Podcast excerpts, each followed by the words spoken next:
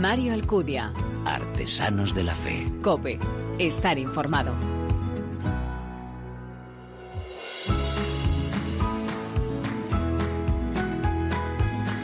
¿Qué tal? Muy buenas, te doy la bienvenida a esta decimotercera entrega de Artesanos de la Fe en cope.es, nuestra tercera temporada, un espacio en el que te ofrecemos cada 15 días esa mirada diferente a la vida desde la fe. Este programa en el que se dan la mano el testimonio, la lectura y la música, elementos esenciales en esa imagen de la iglesia joven a la que nos convoca el Papa.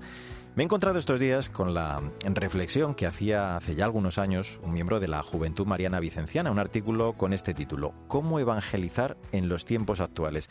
Y creo que lo que decía tiene gran actualidad aún para nuestros días. Se planteaba todo ello a raíz del Evangelio de San Lucas, el Señor me ha enviado a evangelizar a los pobres, cuestionándose cómo ponerlo en práctica en estos tiempos donde mucha gente vive con indiferencia, con lejanía y con dureza de corazón. Y para ello hablaba de varias actitudes que debe poner en práctica el misionero en primer lugar, decía la alegría, porque solo cabe esta actitud ante quien escucha, mira, contempla y vive la buena noticia. Además, la llamada a revolucionar el mundo con la ternura de Dios, como lo hizo María. Cómo no también la valentía, abrir nuestro corazón, rompiendo nuestros esquemas y venciendo la desilusión. Y por supuesto llevar a cabo toda esta tarea con amor que, como dice San Pablo, es comprensivo, servicial, no tiene envidia porque se trata de un amor que no pasa nunca. Y es que, como dice Francisco, transmitir a Dios no es hablar solo de Él, tampoco es justificar su existencia. Anunciar al Señor es ser testigo de la alegría de conocerle, porque Dios no es la respuesta a una curiosidad intelectual o un compromiso, sino una experiencia llamada a convertirse en una historia de amor. En definitiva, como nos demuestran nuestros invitados, el ser signos vivos de ese amor que proclamamos y el de dar testimonio con nuestra vida. Una vez más, tengo y te presento, si me lo permites, claro, a tres nuevos de esos ejemplos. Estoy seguro que quieres conocerlos, ¿verdad? Gracias por elegirnos, descargarnos y escucharnos. Bienvenidos.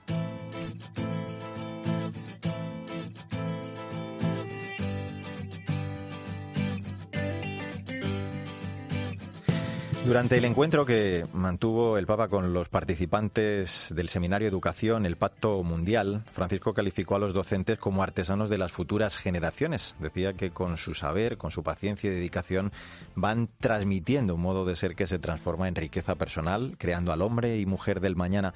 Y esto Claro, es una gran responsabilidad. Francisco propuso esos tres lenguajes que siempre te comento en el arranque de este programa, también para la labor educativa, la mente, el corazón y las manos. Y hablando de esas raíces, de los valores, también de la verdad, de la bondad y de la creatividad. Bueno, pues todo ello vas a ver, eh, lo encarna a la perfección nuestra siguiente invitada, Maribel Serrano, a la que nos presenta ya como merece Sandra Madrid. Muy buenas. Hola Mario, pues sí, Maribel Serrano nació hace 50 años en el seno de una familia cristiana. Conoce a Dios desde siempre. Su madre le ha hablado mucho del cielo porque ha enterrado a tres hijos, dos pequeños y uno con 23 años.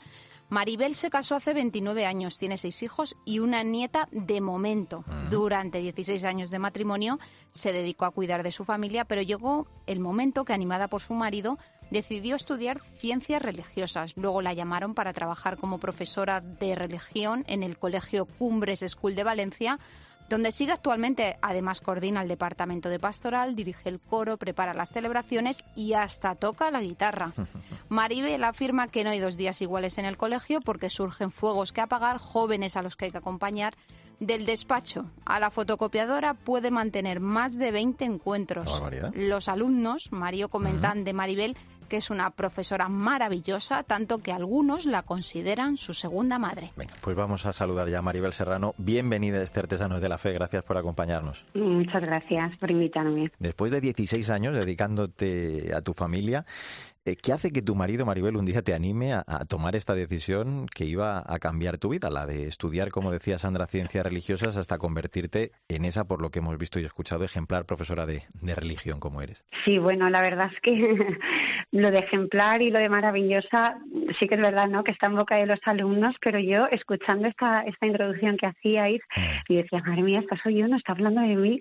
Y, y, pensaba, fíjate, o sea, lo que está contando es una historia de amor. Mm. O sea, lo que habéis narrado es una historia de amor, de, bueno, pues de, no sé, de, mi persona, ¿no? Como tantas historias que hay por ahí anónimas, ¿no? Llamados a la santidad, como cada uno de nosotros, y, que, y que Dios se ha hecho presente, porque al final esa, esa es mi historia, ¿no? Como entiendo la de, la de cada uno.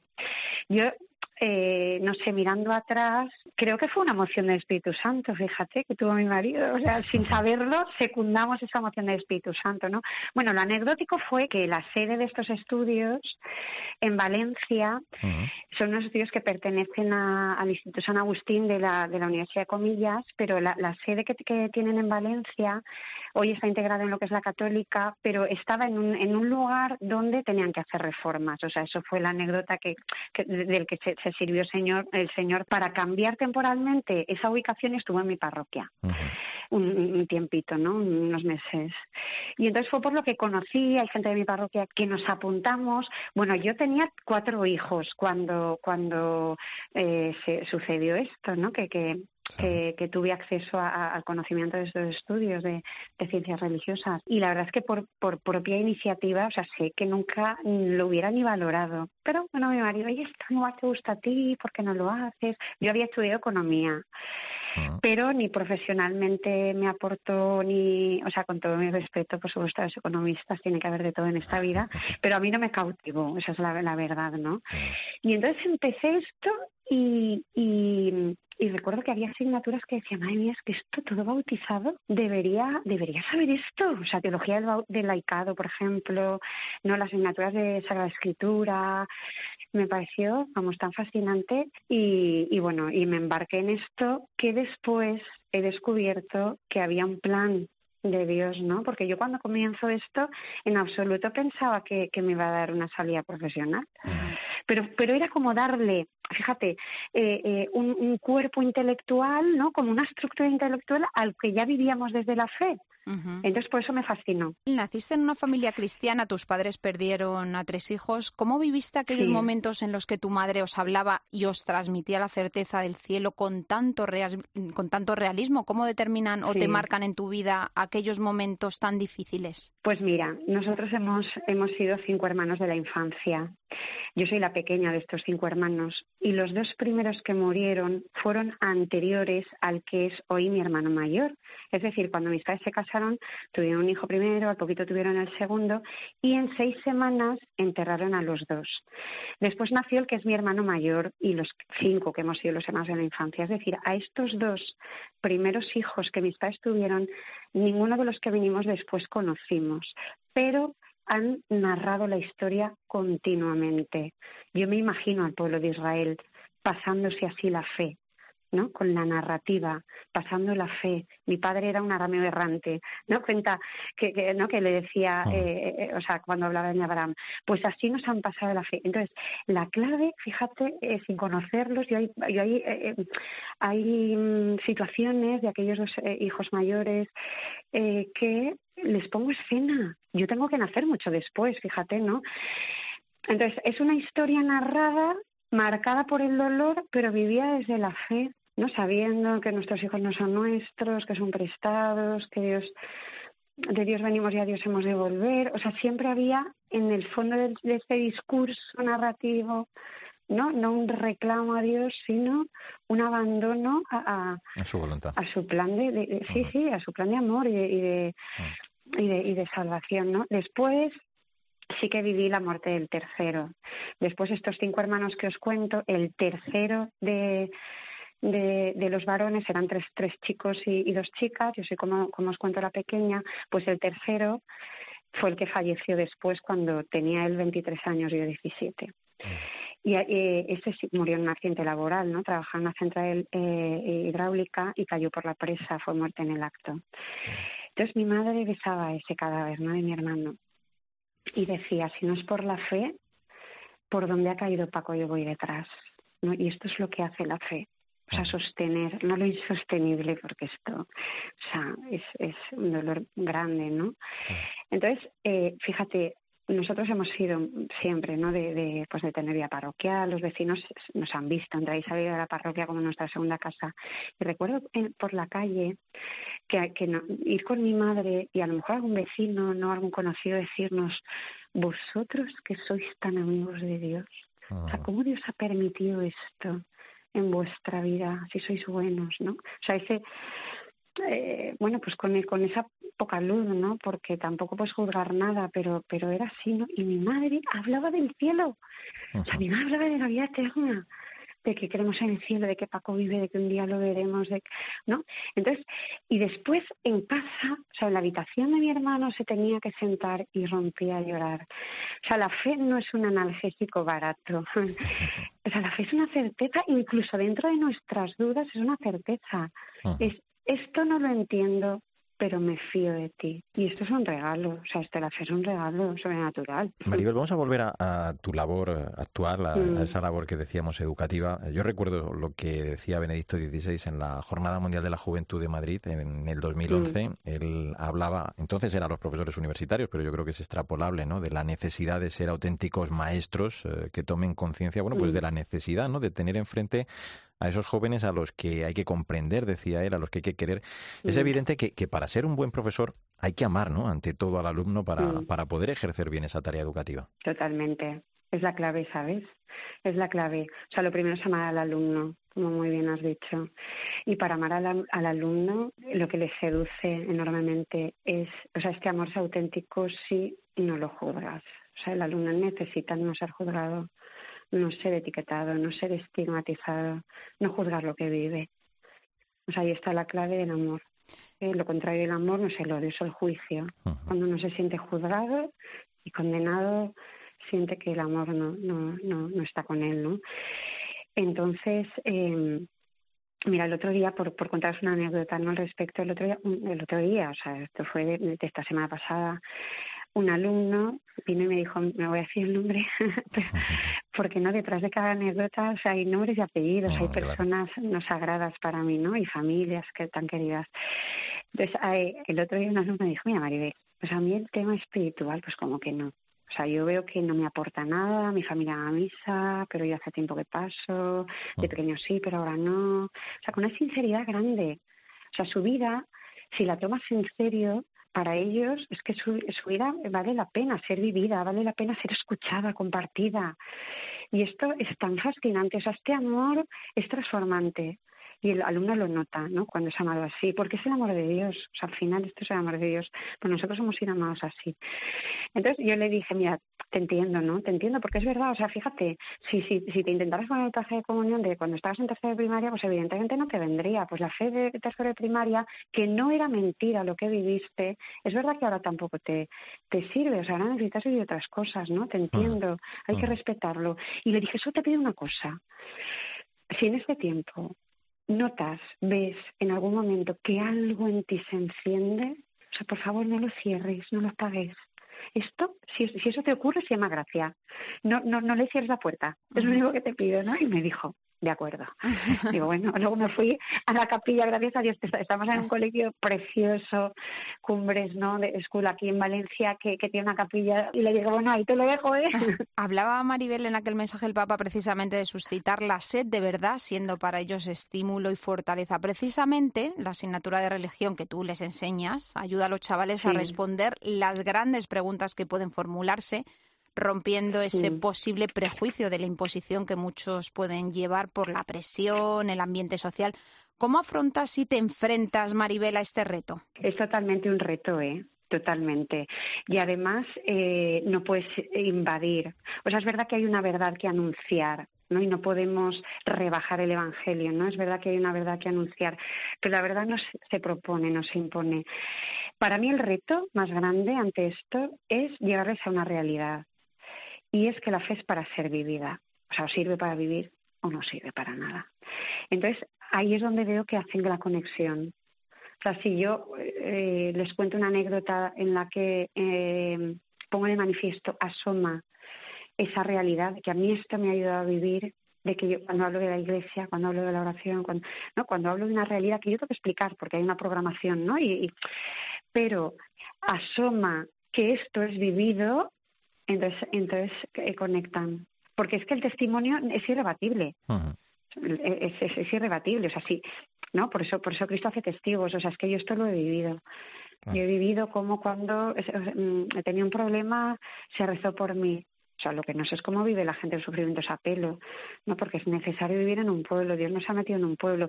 Entonces, cuando hablas de la iglesia, por ejemplo, eh, eh, en, esta, en ese mm, desde ese, desde ese ángulo, ¿no? De que esto sirve para vivir, conectan por lo menos. Ya luego cada uno, ¿no? Está fuera interno de cada cual y Dios sabe pero, pero llevarlo a la vida. Oye, es muy bonito saber que, has pasado por la vida de muchos eh, chicos, de muchas chicas, ¿no? que, que dejas eh, huella. ¿Cómo te gustaría eh, que te recordasen en el día de mañana cuando sean universitarios o más aún cuando tengan ya su propia familia? Casi te lo pediría en un, en un apunte, en, una, en un titular. Fui amado, ¿no? No sé.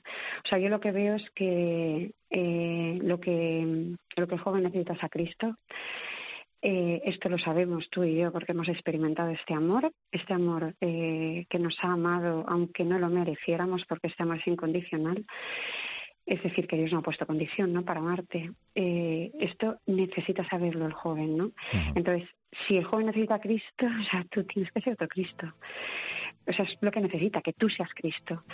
Entonces, que recuerden que se les anunció este amor, que pudieron conocer este amor, porque este amor es eh, cautivante. El aprendizaje no pasa solo por la memorización, desde luego, de conceptos o por la adquisición de unas habilidades y de unas herramientas, va mucho más allá. Se trata de, ayudar a los alumnos a hacerles crecer como personas, situarles en el centro, decíamos, de ese proceso, a ponerle frente a esas cuestiones decisivas de su vida, a mostrarles y hacerles entender que razón y fe además se complementan, que en la persona hay esa sed de verdad. Pues nuestra invitada dice que el Señor mete a sus alumnos en el corazón, eh, reza por ellos, por sus familias. De hecho, los propios alumnos cuentan que cuando ella habla de Dios es como si le tuvieran a su lado. Maribel Serrano, ha sido un gusto ¿eh? el charlar, el conocerte, el compartir estos minutos, eh, que sigas enseñando, que sigas cambiando la vida de estos chicos a los que el Señor pone en tu camino. Un abrazo muy fuerte. Muchísimas gracias. Un beso grande. Sandra Madrid, vaya profeta tan estupenda nos has presentado hoy. Hasta la próxima. ¿eh? No estaría nada mal poder, Mario, retroceder en el tiempo y sentarnos en una de sus clases, ¿te imaginas? Nos vemos pronto. Mario Alcudia. Artesanos de la Fe. Cope. Estar informado.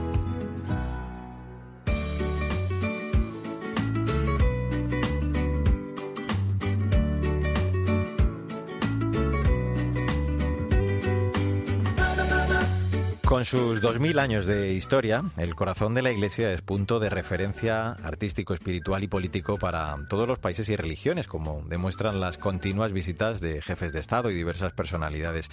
Es la institución más longeva del planeta y a la vez más enrevesada, repleta de organismos particulares y misterios difíciles de descifrar.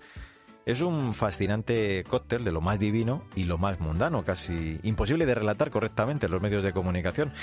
Bueno, pues así es como se presenta la obra de la que vamos a hablar en esta nueva entrega de Artesanos de la Fe, Descifrando el Vaticano desde dentro y desde fuera, editado por Espasa. Lo ha escrito el periodista Juan Vicente Bo, corresponsal del diario ABC en el Vaticano, con quien ya hablamos en este programa cuando presentó su anterior libro 33 claves del Papa Francisco. Como sabes, Juan Vicente es un veterano vaticanista desde hace 22 años y ahora se ha atrevido a describir el organismo como él mismo dice más complejo del mundo, en un lenguaje en el que los lectores no especialistas, aunque eso sí interesados en el tema, claro, puedan entender y comprender.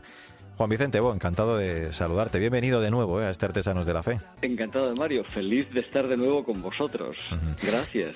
Gracias a ti. Oye, ya pides desde el inicio algo importante, el, no dejarse enredar demasiado por esa estructura no burocrática, ni las arrugas, dices, del sistema, sino intentar mirar a, a lo esencial. ¿no? En todo este tiempo Claro, tú has tenido que aprender a ver y, escuchar, a tomar conciencia de otros tiempos, de, las sombras, de las luces también, muchas. El balance que haces es muy positivo, ¿no? De, felicidad en la vida periodística en estos 22 años. Sí, yo tuve la suerte de llegar con mucha experiencia, cinco años de corresponsal en Bruselas, lidiando con la Unión Europea y la OTAN, eh, ocho años en Nueva York, lidiando, bueno, tenía mi oficina en Naciones Unidas, iba a Washington a las reuniones del Banco Mundial, Fondo Monetario, etcétera pero cuando llegué al Vaticano me quedé asombrado porque era infinitamente más complejo, eh, era totalmente distinto a cualquier otra entidad eh, internacional y sobre todo porque y esto es muy importante entenderlo bien desde el principio, lo que nosotros llamamos el Vaticano, así entre comillas, son dos elementos muy distintos. Uno es la Santa Sede,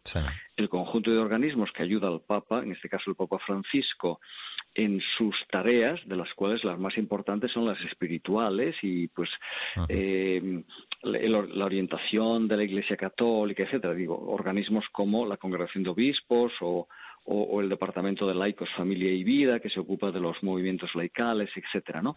Bueno, pues eso es la Santa Sede y luego está el Estado del Vaticano, es Estado pequeñito, de medio kilómetro cuadrado, con con unos museos increíbles, con una biblioteca increíble que tiene los manuscritos más antiguos de este planeta, etcétera, ¿no? Entonces, primero hay que separar y distinguir una cosa de otra y luego hacer una especie de tala en la maraña, la jungla de organismos para poder entender. Y el libro está pensado para lo que tú decías justamente, personas con interés con el Papa, pero que a veces se desconciertan con noticias, sobre todo noticias falsas, que hay muchas que llegan del Vaticano.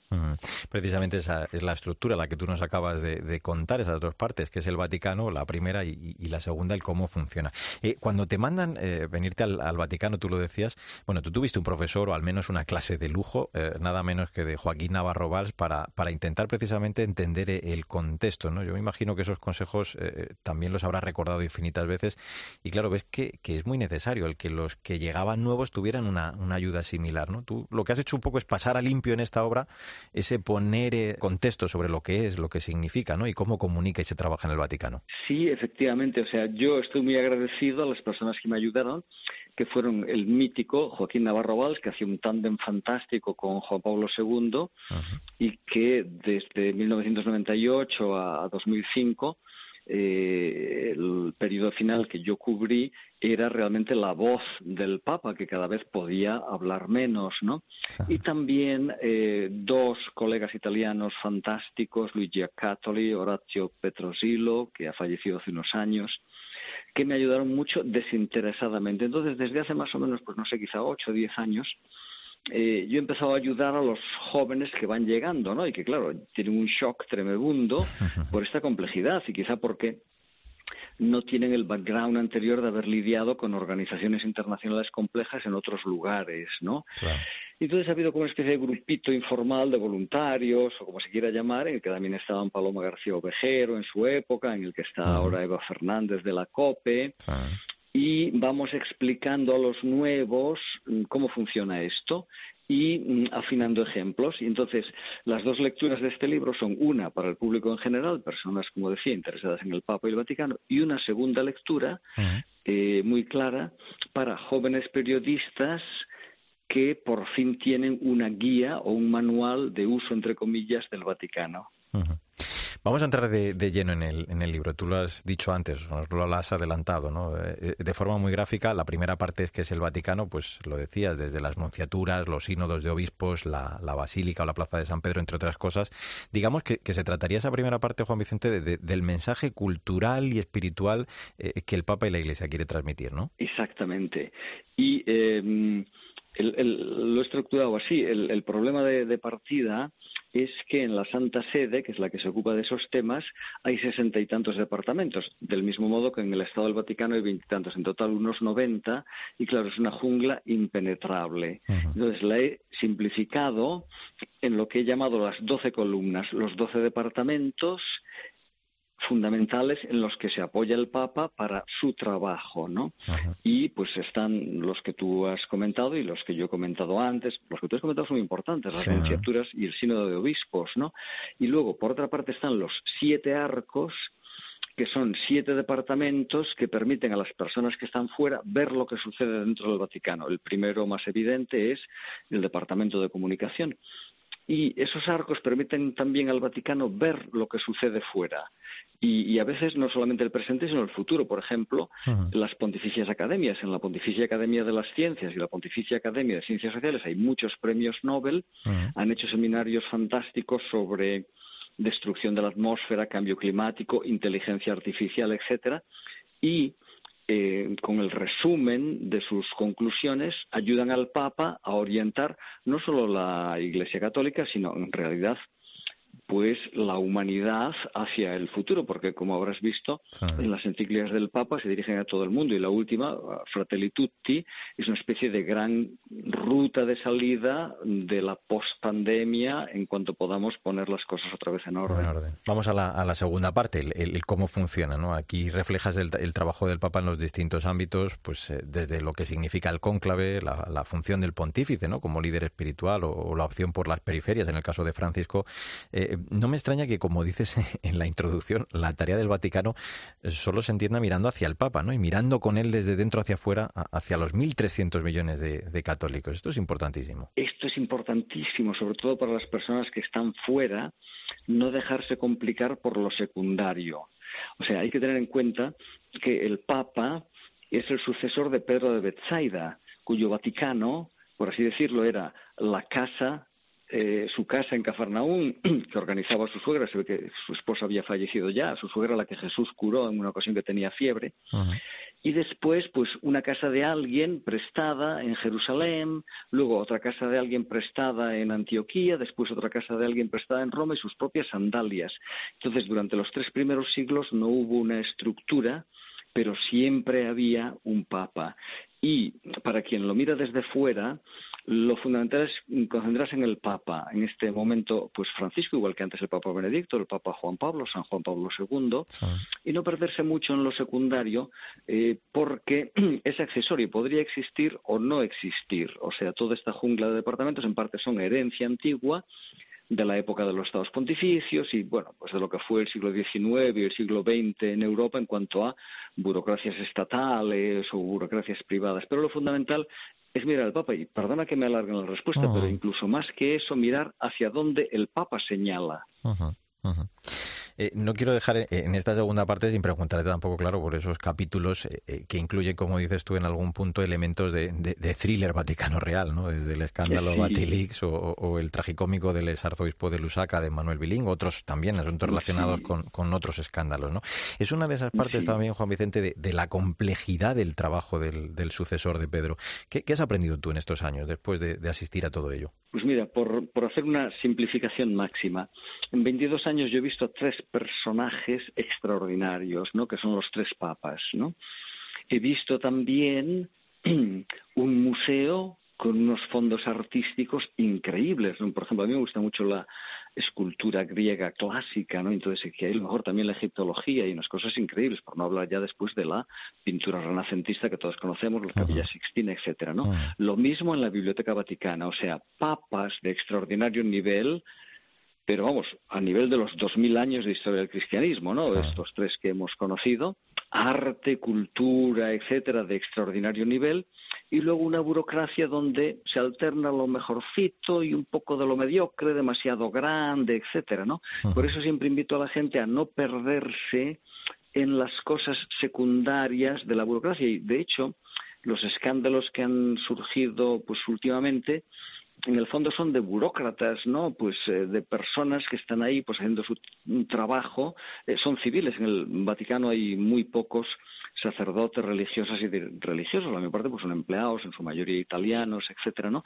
Y hay que separar una cosa de otra porque no puede ser que lesionen los propios sentimientos religiosos lo que es la delincuencia de ciudadanos civiles que están allí empleados del Vaticano. Te hago una última. Eh, hay una cosa muy hermosa casi al final que dices, ¿no? Dices que al final todo esto, pues al final lo que se aplica es la, revolución de la ternura, ¿no? Y esto, claro, echa por tierra las viejas esclavitudes mentales, lo dices tú así, burocráticas, administrativas. En el fondo yo creo que me da la sensación de que has dado cuenta de ese servir generosamente a, los demás en un clima de libertad interior.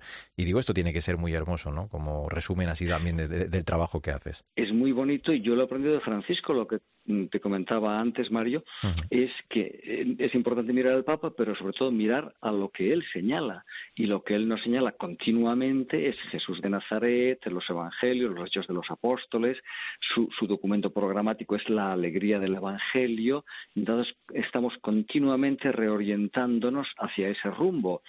Y quien lea los Evangelios se dará cuenta pues de la ternura de Jesús y de la absoluta naturalidad de Jesús, pues que lloraba, que se emocionaba, que sentía, que hacía muchas cosas que eran, entre comillas, ilegales respecto a la ley mosaica, como por ejemplo, pues tocar a un leproso, ¿no? Ah. O ya cuando se liaban, curar a una persona en sábado, a un enfermo, ¿no? Entonces, yo he tenido la suerte, igual que la mayor parte de mis compañeras y compañeros, de eh, disfrutar este proceso de humanización y de vuelta a los orígenes que nos ha regalado Francisco. Y hay una compañera que lo ha estudiado muy bien, que es Eva Fernández en su libro, El Papa de la Ternura. Pues qué bonito el desafío de, de, informar y entender el Vaticano. La verdad que es una entidad única, como dices, en el planeta, dos veces milenaria, terrenal y a la vez espiritual, absolutamente distinta de cualquier otra organización internacional.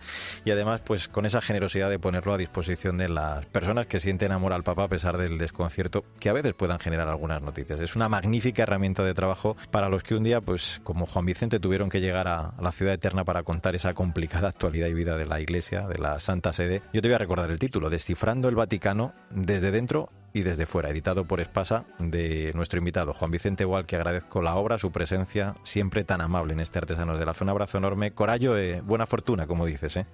Gracias tantísimo, Mario. Coraggio e buena fortuna anche a te. Un abrazo enorme.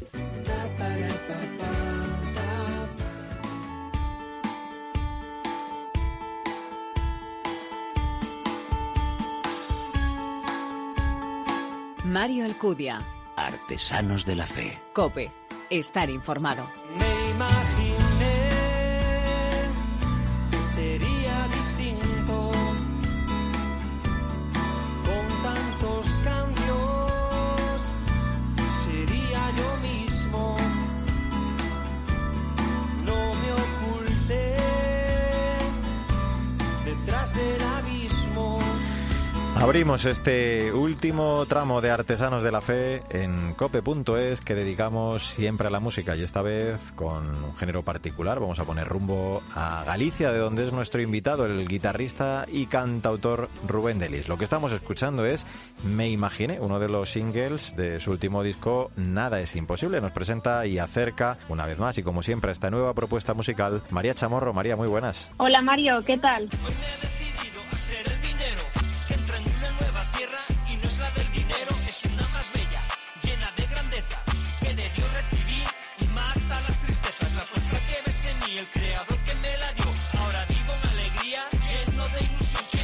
Esto que escuchamos es El Minero, tema con el que María vamos a presentar a nuestro invitado. Tocar la guitarra con apenas 10 años y a los 16 empezó a dedicarse profesionalmente al mundo de la música. Como él mismo cuenta, empezó a perderse en el mundo de la noche y los conciertos hasta llegar al punto del vacío personal. En ese momento en el que se encontraba totalmente perdido y desubicado, conoció a la que actualmente es su mujer, Dilmaría, que le rescató y le ayudó en su camino de reconversión y reencuentro con Dios. Desde entonces no solo se dedica a la música comercial, sino también a la católica, con la que pretende no solo dar, sino también ser testimonio vivo del amor de Dios. Tengo dudas, tengo miedo, también tengo tristeza.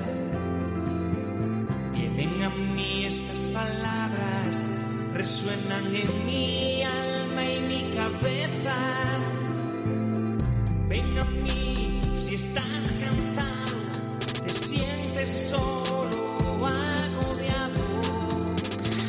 Pues con este Estoy aquí que suena, saludamos ya a nuestro invitado, a Rubén Delis. Hola Rubén, ¿cómo estás? Gracias por acompañarnos. Hola, ¿qué tal? Buenas, muy buenas chicos, ¿cómo estáis? Bueno, estupendamente, encantados de recibirte. Oye, eh, nos lo comentaba María, aunque te dedicas a la música profesionalmente desde los 16 años, no es hasta pasado unos años cuando comienzas, digamos, en este mundo de la música católica. Eh, dinos, eh, ¿cómo surge en ti ese anhelo de apostolado, ¿no? de, de ponerte a disposición del Señor para evangelizar a través de la música? Bueno, eh, yo como, como bien decía María, eh, yo estaba trabajando a nivel profesional, eh, girando por el mundo, yo ya toqué en Dubái, Suiza, Marruecos, Austria, etcétera, en todos los continentes. Ah. Y yo estaba, pues bueno, pues eh, personal y, y económicamente, pues viviendo bien. Lo que pasa que, bueno, pues el mundo de la noche, eh, las fiestas, el alcohol, los vicios, etcétera, ¿no? Uno cuando está ahí en, la, en el top, pues lo tiene todo muy accesible, eso es, sí, lo tiene todo muy accesible y, oye, pues se deja llevar. Y bueno, entonces, aunque profesionalmente eh, estaba muy bien, había un, un vacío que solo Dios puede llenar, ¿no? Yo hoy me doy cuenta que, que era eso, ¿no? Y, y en un momento, de, pues hace casi 14 años de esto, en uno de esos conciertos que yo estaba tocando, en los que yo estaba encima del escenario, a ver, a ver a quién podía, eh, con quién me podía eh, sí, sinceramente hablando así, eh, totalmente transparente, acostarla esa noche, ¿no?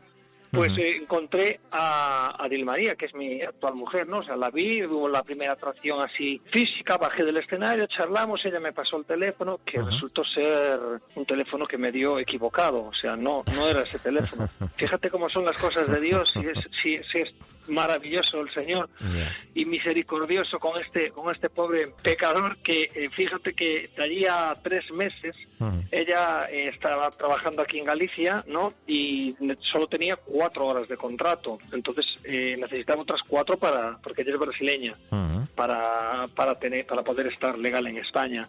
Y ella estaba apuntada en una agencia donde llamaban a, a personas empleadas de hogar etcétera a cuidar de ancianos Sí. y mi hermana y mi cuñado estaban necesitando también una persona pues para las labores en casa y tal, porque ellos trabajan los dos. Llaman a, a la agencia y a quién mandan, A Dilmaría. pues a a Adil María. Fíjate cómo son las cosas de Dios. Sí, así resumiendo un poquito, que si no me alargo, eh, Sí. Nos conocimos más profundamente y, y ella ella es una persona de muchísima fe y poquito a poco yo fui dejando las, la noche, la, no la noche, porque yo vivo de, de la música, entonces la noche continúa, ¿no? Tra- Trabajando en la noche, pero Claro. sí que los hábitos y, y eso y, y me fui acercando más a Dios, a ese encuentro personal y, y hasta hoy, ¿no? Hasta hoy, la verdad que Ujú. los dones y talentos que Dios me dio, pues, pues los utilizo pues para componer, para evangelizar. Hoy, hoy en día estoy dando charlas por todo el mundo y girando con la música cristiana y es una bendición. Te entrego toda mi vida, te quiero más que ayer. Te doy todos mis actos para que tú obres bien. Me levanto cada día con tu sonrisa y te ves. Me llena de alegría saber que estás ahí en cada instante. Bueno, esto que estamos escuchando, eh, Rubén, es tu mejor soldado. Una canción que creo tiene mucho de autobiografía, ¿no?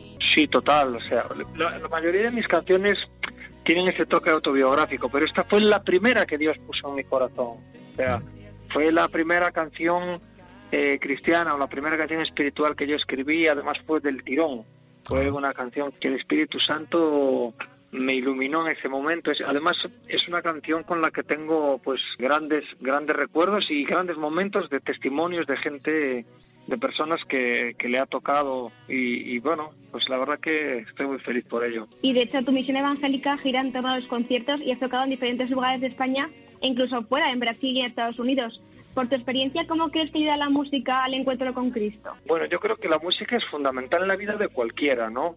Eh, al margen de, de- que la música sea cristiana o no, lo que pasa que al ser, al tener la palabra de Dios, fíjate que la música es la punta de la lanza, ¿no? Porque traspasa el corazón de las personas. Yo siempre lo vi así. Si encima de, la- de una buena música le pones un mensaje de amor, porque al fin y al cabo el contenido de una música cristiana es hablar de amor, hablar de un testimonio de la fe de Dios, entonces tiene doble mensaje, es, es mucho más profundo y yo, yo descubrí ese contenido a partir de, de- de mi vida propia. María, qué dulce nombre. Entre las mujeres no hay otra igual. Llévame de la mano, madre, contigo quiero estar. Cúbreme con tu manto suave, reina de la paz. María, qué dulce nombre, es el título de esta canción, un tema, Rubén, dedicado a la Virgen, y es que ella precisamente, y, y más particular, además creo bajo la advocación de la Virgen de Fátima, eh, ha tenido un papel fundamental en, en tu camino de fe. Cuéntanos cómo es esto. Fíjate, co- como te comentaba al principio, no, mi esposa, eh, cuando nos eh, conocimos eh, después en casa de mi hermana y tuvimos más eh, charlas más profundas y más y, y con más paz y más tranquilas, ¿no? La primera, las primeras palabras que ella me decía, me dijo, Rubén, fica tranquilo que vamos a poner su vida en manos de María. Que quiere decir, Rubén, estate tranquilo que vamos a poner tu vida en las manos de María. Tú imagínate que yo venía de fiesta y de aquella, de lo que me, o sea, que va- vamos a rezar y vamos a hablar y que te hablan de María. Tú mira cómo son las cosas de las cosas de Dios, o sea, yo siempre digo que cuando me cuando me explican cuando me preguntan, oye, explícame cómo, cómo has pegado ese cambio y tal, es que no te lo puedo explicar, es que lo tienes que vivir, o sea, es un encuentro personal con Dios. Y María, en mi caso, en nuestro caso, nuestro ministerio, yo digo nuestro porque mi esposa y yo somos uno en esto, ¿no? Eh, aunque yo soy el que canto, que toco, que doy las charlas, que doy el testimonio, mi esposa siempre está en interpretación, siempre está conmigo, me acompaña, es parte del testimonio. Y María en concreto, nosotros eh, es, el atajo más, más eh, para nosotros para llegar a Jesús. Somos muy marianos, ¿eh? tanto ella como yo. Has publicado un total de 16 producciones musicales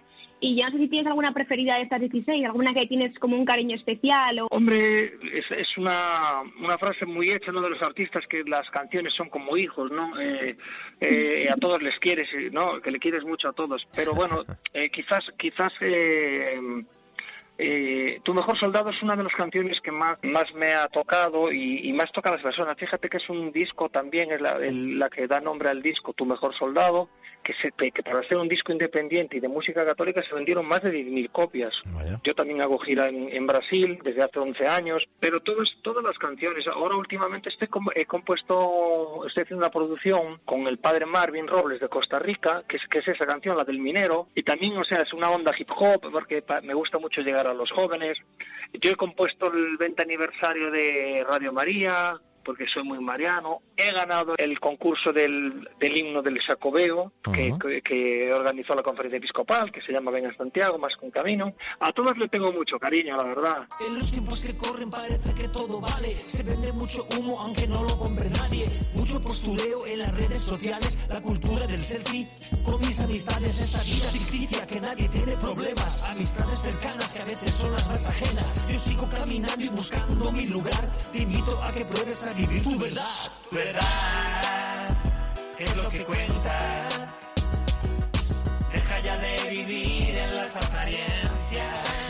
Pues con este Tu verdad es lo que cuenta, María, vamos a abordar ya este tramo final de nuestra charla en la que estamos conociendo, te recuerdo, a, Rubén Delis, como él mismo dice, el guitarrista de Dios. En los que toca preguntarte por tus planes musicales, hablabas de ese nuevo disco, no sé si nos puedes contar un poco de tus proyectos pues a corto o a largo plazo. Pues mira, eh, todo se cayó en 2020 con lo del COVID, pero eso es un, a, nivel general. Yo ya tenía, venía de Estados Unidos de una gira de casi seis meses de allí nos fuimos a Londres y ya teníamos cerrado Colombia, Alemania y, Guatemala para el 2020, cosa que se pospuso para este año.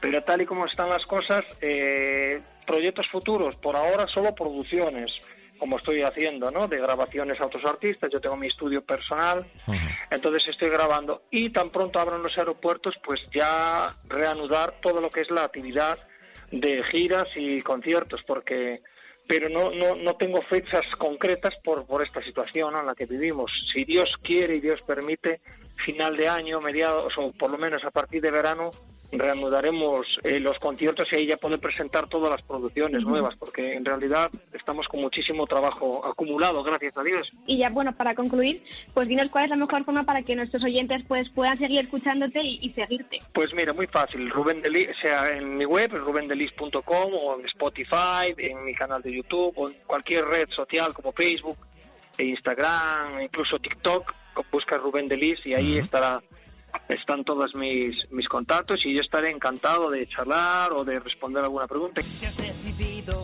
trazar un camino, si te has propuesto volver a empezar, si aún piensas en lo que tiene sentido, Santiago es tu ciudad.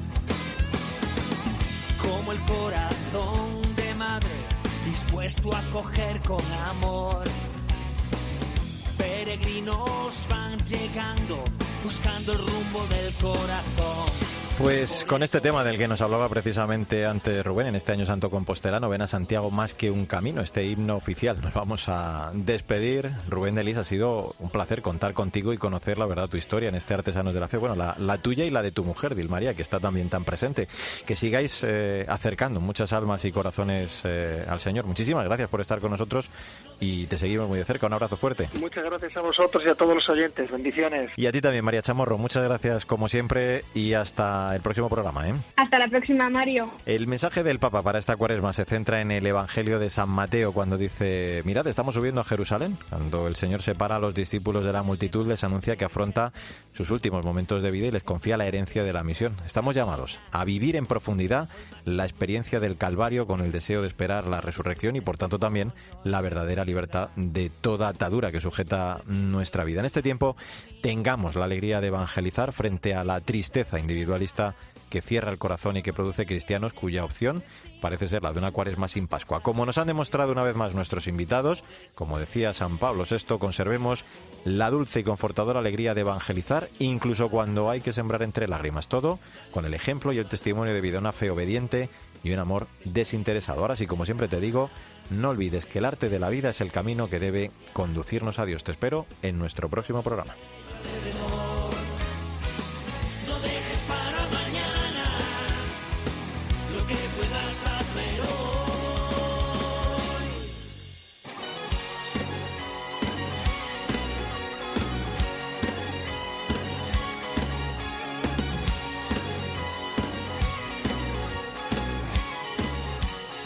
Mario Alcudia. Artesanos de la Fe. Cope. Estar informado.